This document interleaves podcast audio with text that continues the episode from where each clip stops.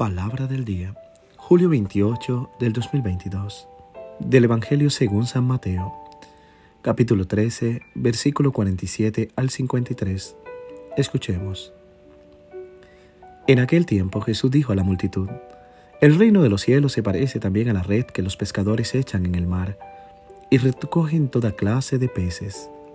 Cuando se llena la red, los pescadores la sacan a la playa y se sientan a escoger los pescados ponen los buenos en canastos y tiran los malos. Lo mismo sucederá al final de los tiempos.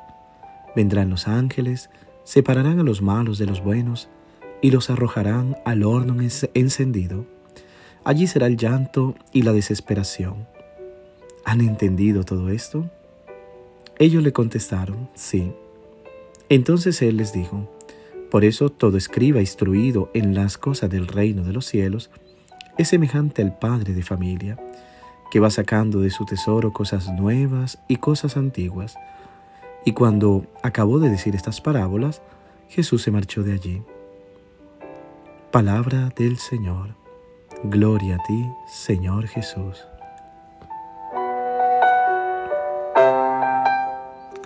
¿Qué tal mis queridos hermanos y hermanas? Una vez más acompañándote en este nuevo amanecer.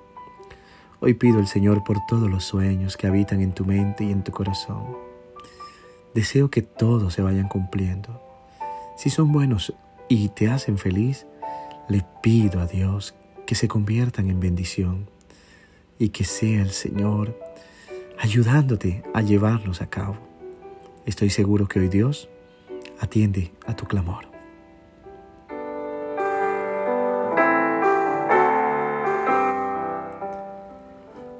El Evangelio de hoy nos presenta la última parábola del Sermón de las Parábolas, la historia de la red echada en la mar. Esta parábola se encuentra en el Evangelio de Mateo y no en ninguno de los otros tres evangelios.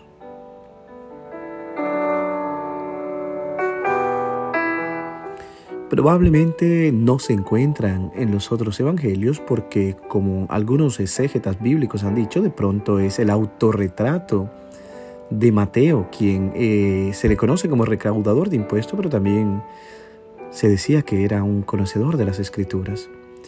Y se describe como al final del texto, aquel escriba instruidos en las cosas del reino de los cielos.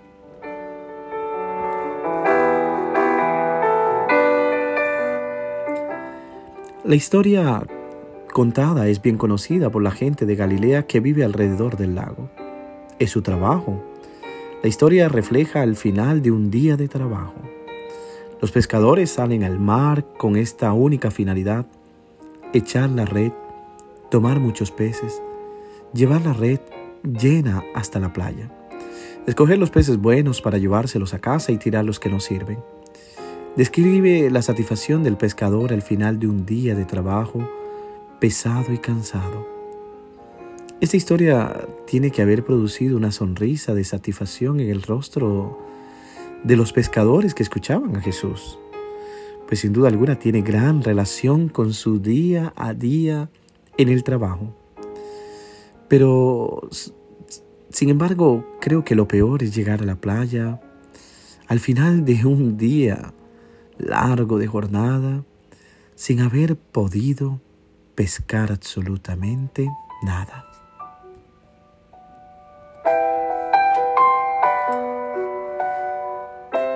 Son imágenes fuertes para describir el destino de aquellos que se separan de Dios o que no quieren saber de Dios. Toda la ciudad tiene un vertedero, un lugar donde tira la basura. Allí existe un fuego permanente que es alimentado diariamente por la nueva basura que se va tirando. La basura de Jerusalén se quemaba en un valle cerca de la ciudad y ese lugar se llamaba Geena. Allí en la época de los reyes había un horno para sacrificar a los hijos al falso dios Moloch. Por eso el horno de la Geena se volvió el símbolo de la exclusión y de condena. No es Dios quien excluye. Dios no quiere la exclusión ni la condena, sino que todos tengan vida y vida en abundancia. Cada uno de nosotros se excluye a sí mismo.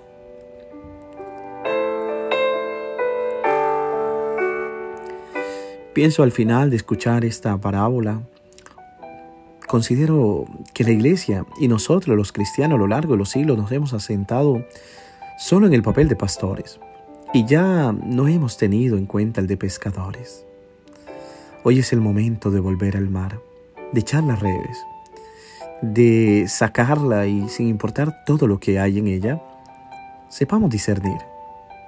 Deberíamos juzgar, jugarnos la vida de cristiano más en el mar, del mundo que en los recintos de las sacristías.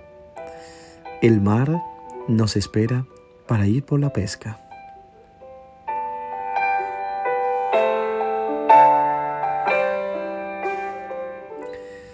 Pido a Dios hoy que, al igual como al final de la parábola, aquel padre de familia que sabe sacar lo bueno y lo viejo, también sepamos tener un discernimiento en nuestra vida, para sacar lo bueno que hay en nosotros y tirar lo malo.